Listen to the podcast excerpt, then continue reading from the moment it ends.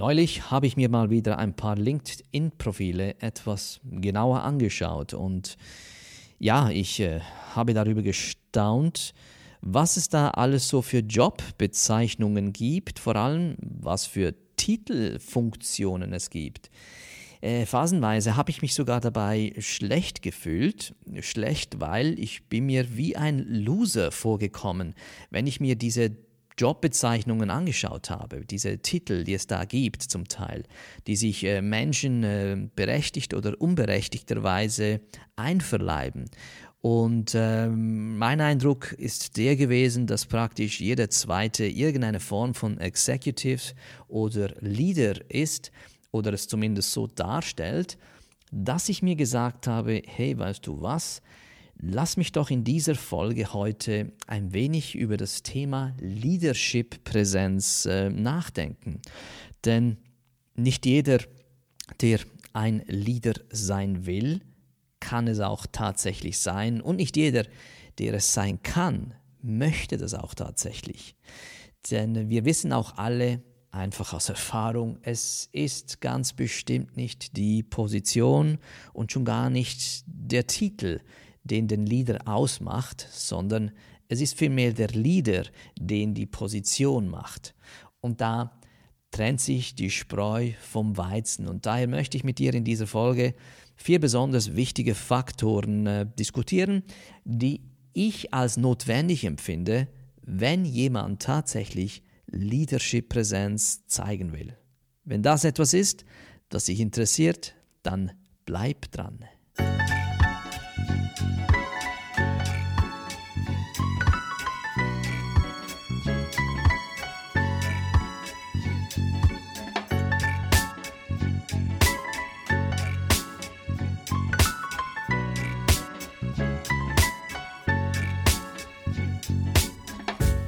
Ja, Leadership, was für ein großartiges Wort, was für ein oft benutztes Wort äh, und äh, sehr oft auch äh, missbrauchte Bezeichnung ist. Jeder verwendet die Begrifflichkeit, wie er es gern möchte. Und das hat äh, manchmal äh, Gutes äh, mit sich, manchmal weniger Gutes. Aber es ist nun mal so, wir leben in einer ähm, Welt, in der Begriffe einfach äh, sehr schnell mal verwässert werden und äh, wir müssen dann sehr vorsichtig sein, was wir denn genau damit meinen, wenn wir gewisse Bezeichnungen verwenden.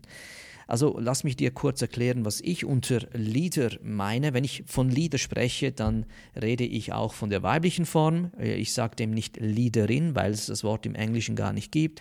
Leader ist gemeint Frau oder Mann, eine Person, die nicht notwendigerweise in einer Führungsfunktion ist, die nicht notwendigerweise ähm, eine Gruppe von Menschen explizit führt, sondern damit sind für mich alle Menschen gemeint, die mit ihrer Haltung, ihrer Denkweise, ihrer Art, sich der Umwelt zu projizieren, einfach eine gewisse Leadership-Präsenz darstellen und vermitteln.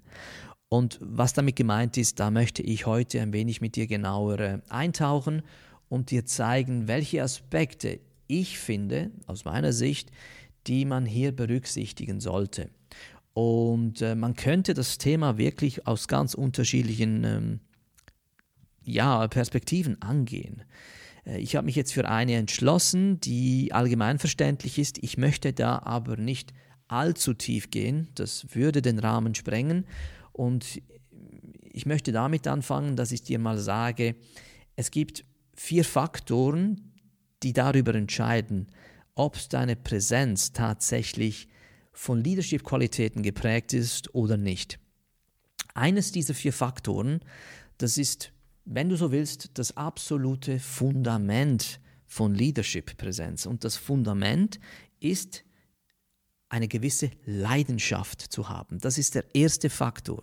Und mit Leidenschaft ist damit gemeint, hast du eine genug große Leidenschaft, um das Leben anderer Menschen verbessern zu wollen? Möchtest du den Status quo, was immer das ist, in welchem Bereich auch immer, zu welchem Thema auch immer, aber hast du das starke Bedürfnis, eine Vision für dich zu zeichnen, in der die Welt ein kleines Stückchen besser ist und du alles dafür zu tun bereit ist, dich in diese Welt hinzubewegen, vorzubahnen. Also diese starke Leidenschaft zu haben, dass man die Welt verändern kann. Und auch wenn jetzt das ein zu starker Begriff ist, die Welt ändern, damit ist einfach gemeint, den Status quo ändern zu wollen. Und diese Leidenschaft, das ist das Blut im System. Ohne diese Leidenschaft kannst du gar nicht Leader sein, weil für diese Leidenschaft wird vorausgesetzt, dass du auch ein gewisses Wohlwollen anderen Menschen gegenüber verspürst. Wenn du dieses Wohlwollen anderen Menschen gegenüber nicht hast, dann kannst du nicht wirklich ein Leader sein. Es geht nicht, weil beim, bei Leadership, also bei Führung, geht es ja eben, man führt. Man führt Menschen und Menschen führen kann man nur dann, wenn man auch wirklich ein tief empfundene, ähm, ein tief empfundenes Wohlwollen für diese Menschen empfindet. Dass man den Menschen hilft, diesen besseren Ort zu erreichen, diese persönliche Transformation zu erreichen. Äh, und wenn man das nicht hat, dann wird es sehr, sehr schwierig. Das ist mal der erste Faktor. Der zweite Faktor, den ich von einem Leader erwarte, den ich auch bei Leader sehe, die ich über alles respektiere, die mich in meinem Leben inspiriert haben, das ist der Faktor Perspektive. Perspektive ist ein ganz besonders wichtiges Wort im Leadership-Gedanken, weil Perspektive eben auch zeigt, in welche Richtung bewegen wir uns. Kann ich nach vorne schauen? Kann ich diesen einen Schritt vorausdenken? Kann ich schon dort sein, wo andere noch nicht mal um die Ecke sehen können? Und vor allem auch, habe ich die nötige Zuversicht, dass diese Perspektive, die auch eben genährt wird durch diesen ersten wichtigen Faktor, meine Leidenschaft, kann ich auch diese Perspektive aufrechterhalten, wenn die Dinge mal äh, nicht äh, ja, so rund laufen. Und um eine solche Perspektive äh, halten zu können, heißt es auch, wie gehe ich mit mir selber um? Wie sind drei Fragen, die, für, die du für dich klären musst. Die Frage Nummer eins ist, wie denke ich über mich selber? Wie sehe ich mich selbst als, als Mensch, als Individuum, als Persönlichkeit und als äh, Leader. Das zweite ist, wie denke ich über andere Menschen um mich herum? Menschen, die mir anvertraut worden sind, Menschen, für die ich verantwortlich bin, Menschen äh, grundsätzlich um mich herum. Wie denke ich über die? Wie ist da meine Denkweise? Und der dritte Punkt, wie denke ich darüber, Dinge geregelt zu bekommen? Lass mir dir kurz ein Beispiel dazu geben, was ich überhaupt meine mit, wie denke ich über mich selbst. Ähm, ich bin ein großer Fan von Nelson Mandela, weil das für mich einer dieser inspirierenden äh, Leader-Persönlichkeiten ist, die den Unterschied für ganz viele Menschen gemacht haben. Eine Person, die auf sehr bescheidene Weise einen unglaublich großen Impact hatte. Und äh, vielleicht bist du zu jung, vielleicht ist es auch zu lange her, äh, um dich daran zu erinnern. Aber ich äh, erinnere mich mal an die Situation, wo Nelson Mandela zum ersten Mal gegen ähm, den damaligen Präsidenten de Klerk von Südafrika angetreten ist und äh, bei einer Präsidentschaftswahldebatte ja, mit Sang und Klang untergegangen ist. Äh, das ist etwas, was viele gar nicht mehr auf dem Radar haben, dass der große Nelson Mandela, ähm, der da auf der Bühne stand, der hatte keine Chance. Der war in jeder Hinsicht einfach nur schlechter wie der amtierende Präsident de Klerk. Und ähm, da war es für jeden, der das sich angeschaut hat, ähm, keine Frage, wer hier ähm, der nächste Präsident sein wird. Und das war ganz bestimmt nicht Nelson Mandela, weil sein Auftritt schlichtweg einfach unterirdisch war. Er konnte weder mit Argumenten toppen, noch konnte er mit seinem Auftreten toppen. Also all das, was wir unter einer Führungspersönlichkeit äh, uns vorstellen, war da nicht zu sehen. Doch dann geschah etwas, was das Ganze umgedreht hat. Nämlich, als die Debatte vorbei war, waren die Mikrofone noch an. Nelson Mandela geht auf seinen Kontrahenten zu, auf den amtierenden Präsident äh, de Klerk, gibt ihm seine Hand und sagt ihm diesen einen Satz. Thank you for being a true son of Africa. Danke, dass Sie ein echter Sohn Afrikas sind. Mit diesem einen Satz hat er das ganze Ding gedreht. Und warum sage ich dir das? De Klerk selbst, der äh, amtierende Präsident, sagte Jahre später in der Retrospektive, in diesem Moment wurde ihm bewusst, dass er diese Präsidentschaftswahl verlieren würde. Und der Grund, warum ich dir diese Situation schildere, ist, ein Nelson Mandela war zu diesem Zeitpunkt, als er diese Debatte hinter sich gebracht hatte, ähm, er war nicht mit sich selber beschäftigt, wie das viele von uns sein würden wahrscheinlich, ja. Man hat schlecht performt, man hat keine überzeugenden Argumente gehabt, man hat ein schlechtes Auftreten gehabt, man hat eigentlich auf der ganzen Linie völlig versagt. Und wie viele von uns wären jetzt so sehr mit sich selbst beschäftigt, so sehr darüber beschäftigt, äh, wie man das besser machen könnte, was habe ich falsch gemacht, was hätte ich sonst argumentieren sollten? Nein, dieser Mann war bei seinem Thema. Dieser Mann war getragen von einer Leidenschaft, nämlich die Weißen und die Schwarzen in Südafrika zu vereinen, diese Apartheid abzuschaffen. Diese Leidenschaft stand über allem. Er hat es nicht zugelassen, dass persönliche, egoistische Denkweisen in diesem Moment die Überhand gewinnen. Also er hat sich von dieser Leidenschaft tragen lassen und hat diesen entscheidenden Satz gesagt. Und in diesem Satz kommt zum Tragen, wie wichtig ihm die Sache ist. Es geht hier nicht um mich, es geht nicht darum, dass ich diese Präsidentschaftswahl gewinne, es geht darum, dass wir diese gemeinsame Sache erreichen. Und er hatte verstanden, dass sein Kontrahent dir das auch will. Ja, äh, dass sie natürlich unterschiedlich waren, aber dass sie grundsätzlich ein ähnliches Gedankengut hatten. Und so mächtig ist Leadership-Präsenz, dass man mit einer Aussage, die aus tiefer Leidenschaft kommt, dass sie eine ganze Präsidentschaftswahldebatte kippen kann. Und zwar sogar dann, wenn sie vorbei ist. Also das ist etwas, das sich lohnt, mal kurz darüber nachzudenken, was das wirklich bedeutet. Und wenn ich jetzt vielleicht gleich bei diesem Beispiel bleiben kann von Nelson Mandela, äh, führt mich das auch gleich zu diesem dritten entscheidenden Faktor, was Leadership-Präsenz denn tatsächlich auszeichnet. Und dabei geht es um äh, effektive emotionale Handlungsmuster zu entwickeln. Nun, jetzt kann man sich überlegen, zu dem, was ich gerade gesagt habe, ja, welche Gefühle auch immer in solch schwierigen Momenten auf ganz natürliche Weise entstehen. Ich habe da eine Präsidentschaftswahldebatte vor laufender Kameras und habe überhaupt nicht performt. Ähm, ich bin enttäuscht, ich empfinde Frust, womöglich auch Scham und so weiter.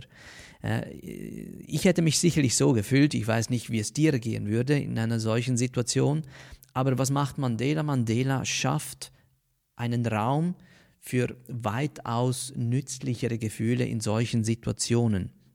Er schafft Gefühle wie Stolz und ähm, Entschlossenheit. Ja, ähm, er, er, hat diesen Rückschlag der Debatte nicht als einen Grund für Selbst, Selbstmitleid äh, äh, genutzt, sondern vielmehr als ein Zeichen, sich an sein größeres Ziel, an seine Mission und seinen Sinn orientieren zu können. Und gerade damit schafft er ja wieder Vertrauen.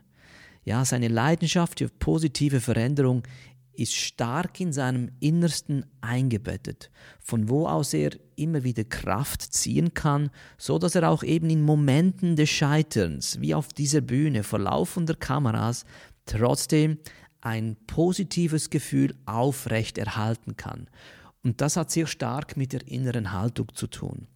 Wenn wir also von effektiven emotionalen Mustern sprechen bei Leadership, dann geht es vor allem darum, dass man sich seiner Emotionen selber gewahr ist und dass man gerade in schwierigen Situationen ähm, den negativen Gefühlen nicht überhand lässt, dass man hier nach wie vor die Selbstkontrolle wahren kann und sich für das Richtige entscheiden kann. Ähm, es gibt hierzu eine ganz kurze Geschichte äh, von einem alten Cherokee-Indianer. Der erzählte nämlich seinem Enkel das Folgende. Er erzählte von einer Schlacht, die im Inneren der Menschen stattfindet. Er sagte, diese Schlacht ist zwischen zwei Wölfen in uns. Einer dieser Wölfe ist der Böse. Er ist Wut, Neid, Eifersucht, Verachtung, Ekel, Angst, Schuld, Scham und Hass. Der andere Wolf ist gut. Er ist Freude, Dankbarkeit, Gleichmut, Hoffnung, Stolz, Mitgefühl, Inspiration und vor allem Liebe. Der Enkel hört aufmerksam zu und fragt dann seinen Großvater, Großvater, welcher Wolf gewinnt? Und der alte Indianer antwortete ihm, der Wolf, den du fütterst. Und genau an dieser Stelle trennt sich die Spreu vom Weizen, äh, weil wir uns entscheiden müssen, welchen Wolf wollen wir füttern? Wollen wir den bösen Wolf füttern oder wollen wir den guten Wolf füttern? Und der Unterschied ist ziemlich klar. Der böse Wolf, das sind in der Regel dass wir den Neigungen nachgeben, die nur kurzfristig sind. Das sind diese selbstbefriedigenden Neigungen, um die kurze Überhand zu gewinnen, die aber der Sache nicht wirklich dienen. Und der gute Wolf, das braucht Format, das braucht Charakter, das braucht Mut, das braucht innere Stärke. Und äh, weil es das braucht, kann das nicht jede Person. Und äh, wer sich aber darauf konzentrieren kann, kann hier viel weitreichender denken, kann Konsequenzen sich ausmalen, die in der Zukunft sind, die für den kleinen Geist eben nur kurzfristige Befriedigung schaffen. Wir können uns alle an äh, die Ohrfeige von Will Smith erinnern, die ich auch in der letzten Folge zum Thema gemacht habe äh, wie er sich in einer sehr schwierigen, un unangenehmen Situation verhalten hat. Ja, der Comedian Chris Rock bei der diesjährigen Academy Award Verleihung macht einen Witz, einen harmlosen Witz über seine Frau und er trifft eine Entscheidung in diesem sehr emotionalen Moment. In diesem Moment entscheidet er sich, den bösen Wolf zu füttern. Er steht auf und verpasst Chris Rock eine Ohrfeige vor laufender Kameras und ist sich in diesem Moment der Konsequenzen nicht voll und ganz bewusst. Und das ist ein solches Beispiel, was passieren kann, wenn man diesen äh, Leadership-Gedanken nicht wirklich lebt, nicht wirklich beherrscht, nicht wirklich verkörpert hat. Wenn man in den falschen Momenten den negativen Gedanken äh, zu viel Raum lässt, entscheiden wir uns für das Falsche. Wir entscheiden uns für das Kurzfristige, für die kurzfristige, sehr persönliche Befriedigung und vergessen das höhere Ziel aus den Augen. Und somit machen wir mehr kaputt langfristig, als dass wir mit diesem kurzfristigen Moment an Befriedigung wirklich erreicht haben. Und wir wissen es jetzt ja alle, äh, Will Smith wurde von den Academy Awards für die nächsten zehn Jahre gesperrt und äh, ganz viele Deals gehen jetzt verloren. Es sind schon ganz viele Geschäftspartner abgesprungen und so weiter und so fort. Also etwas, das sich überhaupt nicht gelohnt hat. Und das ist auch eine Einladung an uns, wirklich äh, uns dahingehend zu schulen, zu lernen, äh, was das mit uns macht, wenn wir unsere Gefühle nicht kontrollieren können, wenn wir diese Emotionen nicht richtig kanalisieren können. Und um dir ein anderes Beispiel zu machen, wie, äh, weil es eine ähnliche Situation ist, ist für mich äh, der damalige ehemalige Außenminister Colin Powell ähm, in Amerika, der hatte eine ähnlich unangenehme Situation gehabt, weil er hat einmal an einer großen Konferenz vor gut 8000 Menschen gesprochen und nach seiner Rede hat er, wie das halt so üblich ist, äh, Fragen aus dem Publikum entgegengenommen. Und dann eine Person im Publikum überrumpelte ihn mit einer sehr respektlosen, völlig irrelevanten und gemeinen Frage, die absolut nichts mit äh, Pauls Rede zu tun hatte.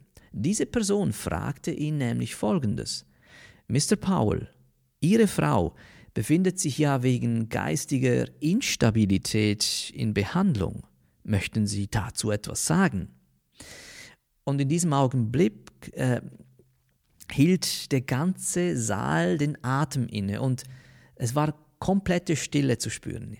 Und es war einer dieser Momente, bei denen schon so mancher, wie eben Will Smith, äh, eine ganze Karriere riskiert, weil man vielleicht eben überreagiert. Und äh, Paul hat aber nicht überreagiert. Er hätte alles Recht gehabt, das zu tun, aber er hat weder mit Wut noch hat er mit äh, Aggression darauf reagiert. Er hat sich äh, auch nicht in Selbstmitleid gebadet ähm, oder irgendwie einen auf traurig gemacht. Was er gemacht hat, ist das, er hat eine Pause gemacht, hat den Blickkontakt zu der Person gesucht und antwortete dieser Person einfach und direkt mit folgenden Worten. Entschuldigen Sie mich, Sir, die Person, die Sie auf dieser Welt am meisten lieben, geht gerade durch die Hölle. Würden Sie nicht alles Erdenkliche dafür unternehmen, um ihr zu helfen? Haben Sie vielleicht damit ein Problem, Sir? Und das war ein Moment von großartiger Haltung und vor allem von Leadership-Präsenz. Eine Präsenz, die das ganze Publikum zweifelsohne noch mehr beeindruckte als jede gut äh, vorbereitete Rede. Und das ist eben die wahre Macht der Haltung. Es, es verändert äh, ein mögliches Desaster in einen Kraftakt. Ja, gleich wie bei Nelson Mandela. Im Grunde genommen, seine Performance war ein Desaster, doch er konnte es mit dem einen Satz im richtigen Moment wenden. So wie jetzt Colin Powell. Du hast eine riesen Präsentation hingelegt, sitzt vor 8000 Leuten und da kommt so äh, ein Idiot, der die Grenze überschreitet und du musst dich in diesem Moment kontrollieren können und dir innerlich darüber gewahr werden, was das bedeutet. Ähm, sagst du das falsche Wort, reagierst du überemotional, kannst du ganz, ganz viel kaputt machen. Und äh, daher ähm, ist dieses Beispiel für mich auch äh, von Paul ein sehr gutes Pendant zu dem, was wir jetzt auch äh, von Will Smith erlebt haben und gesehen haben, dass es auch äh, anders geht. Also denke daran, du entscheidest dich, welchen Wolf du fütterst, und zwar in jedem Moment deines Lebens. Entscheidest du dich dafür, den bösen Wolf zu füttern oder aber den guten Wolf. Mach dir das stets bewusst. Und dann kommen wir zum vierten Faktor für deine Leadership-Präsenz. Und beim vierten Faktor geht es um das Thema Projektion. Was ist damit gemeint? Damit ist ganz einfach das gemeint, nämlich die Frage, wie du dich selbst anderen gegenüber projizierst. Und das betrifft alles, was du tust, alles, was du sagst und vor allem auch, wie du es sagst. Und ähm, auch hier gibt es ähm, einen weiteren sehr großen Mythos bezüglich Leadership-Präsenz. Viele glauben, dass es sich dabei vor allem um äußerliche Faktoren handelt, bei denen man ganz bestimmte Umgangs- und Verhaltensmuster für die externe Präsenz vermittelt. Was aber in Wahrheit hier tatsächlich äh, gemeint ist, ist vielmehr für eine überzeugende externe Präsenz ist ähm, vor allem eine innere Präsenz notwendig. Das hatte ich schon vorhin kurz ähm, angesprochen. Und diese innere Präsenz, die sich eben nach außen ausstrahlt, das ist diese Mischung von Leidenschaft, also diesem ersten entscheidenden Faktor, von Perspektive und von deinem Sinn, wie du den Dingen Sinn verleihst, indem du deine Emotionen auch richtig nährst. Denn deine Emotionen, Emotionen werden ja vor allem durch deine persönliche Sinngebung genährt. Das ist ja die andere Seite, wie man das Thema der Emotionen angehen kann. Also fasse ich mal kurz diese vier Punkte zusammen. Faktor 1, diese Leidenschaft. Hast du eine tief begründete Leidenschaft in dir, die Dinge besser machen zu wollen für andere Menschen? Kannst du den oder willst du, hast du das Bedürfnis, diesen Status quo zu verändern? Zweitens, Perspektive. Kannst du vorausschauen? Hast du diese Vision und hast du auch die Zuversicht, diese Vision aufrechtzuerhalten? Dabei sind drei Fragen wichtig. Wie denke ich über mich selbst? Wie denke ich über andere Menschen? Und wie denke ich darüber, Dinge geregelt zu bekommen? Und der vierte Faktor, Entschuldigung, der dritte Faktor ist ähm, emotionale Effektivität. Ja, dass ich mir immer wieder klar mache, was nährt meine Emotionen? Was ist der Sinn hinter meinen Emotionen? Und wenn die Dinge mal nicht so gut laufen, wie ich sie mir wünsche, wie steuere ich diese Gefühle? Wie steuere ich diese Emotionen? Kann ich mich auf das Höhere fokussieren? Kann ich mich auf die Leidenschaft konzentrieren und mir Dinge nicht kaputt machen lassen, nur weil jetzt etwas passiert ist, das mir nicht in den Kragen passt? Also daher ist dieses Fundament so wichtig, dieser erste Faktor der Leidenschaft, weil gerade wenn die Dinge schwierig werden, ähm, müssen wir einen Ankerpunkt haben, auf dem wir uns fokussieren können, weil das gibt uns letzten Endes Kraft, Energie, die Haltung anzunehmen, die es äh, für einen Leader auch braucht, um die höhere Sache voranzutreiben. Und dann eben der vierte Punkt, Projektion. Wie projiziere ich mich zur Außenwelt. Und das ist nicht Show damit gemeint, das ist nicht damit gemeint, äh, ich spiele Theater und versuche die Rolle eines Chefs oder einer Chefin zu spielen. Nein, das geht darum, dass deine äußere Präsenz von deiner inneren Präsenz genährt wird. Und diese innere Präsenz kannst du nur dann haben, wenn du auch die ersten drei Faktoren tatsächlich lebst und nicht nur als äh, ja, reine Theorie betrachtest, schön haben wir darüber geredet.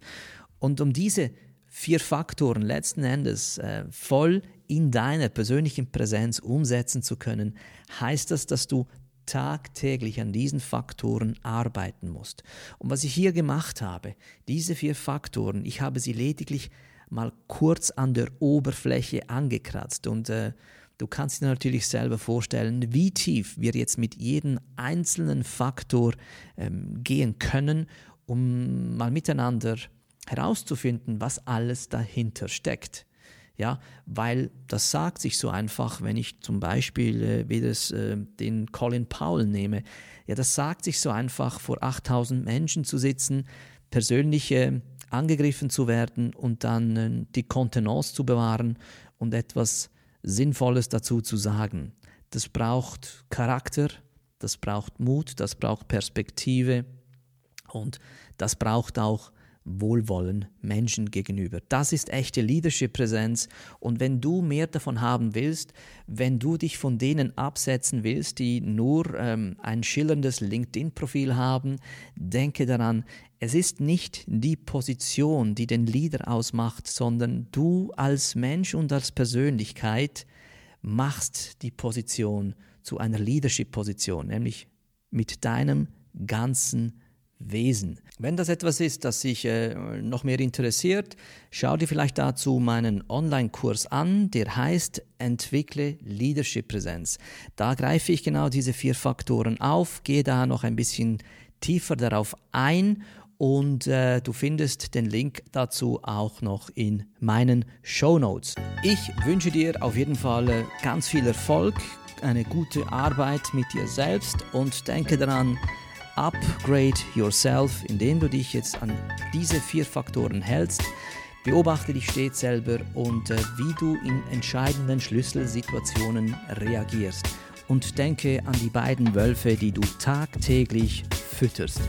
Entscheide dich für den richtigen Wolf und deine Leadership-Präsenz wird täglich wachsen. Und äh, nochmals, du wirst keine Titel brauchen, um der Menschheit zu zeigen, wer hier der Leader ist und äh, was dich im Besonderen mit deiner ganz eigenen individuellen Leadership-Präsenz auszeichnet. Ich freue mich, wenn du auch das nächste Mal wieder mit dabei bist. Falls es ein Thema gibt, das du noch vertiefen möchtest, schreib mir doch eine E-Mail, dann greife ich das auf. Oder wenn du eine Frage hast zu diesem Thema, send mir eine E-Mail. Du findest äh, meine Adresse auch in den Show Notes drin. Dann kann ich das entsprechend adressieren. Herzlichen Dank für deine Zeit, deine Aufmerksamkeit. Bis dann, alles Gute und komm gut an.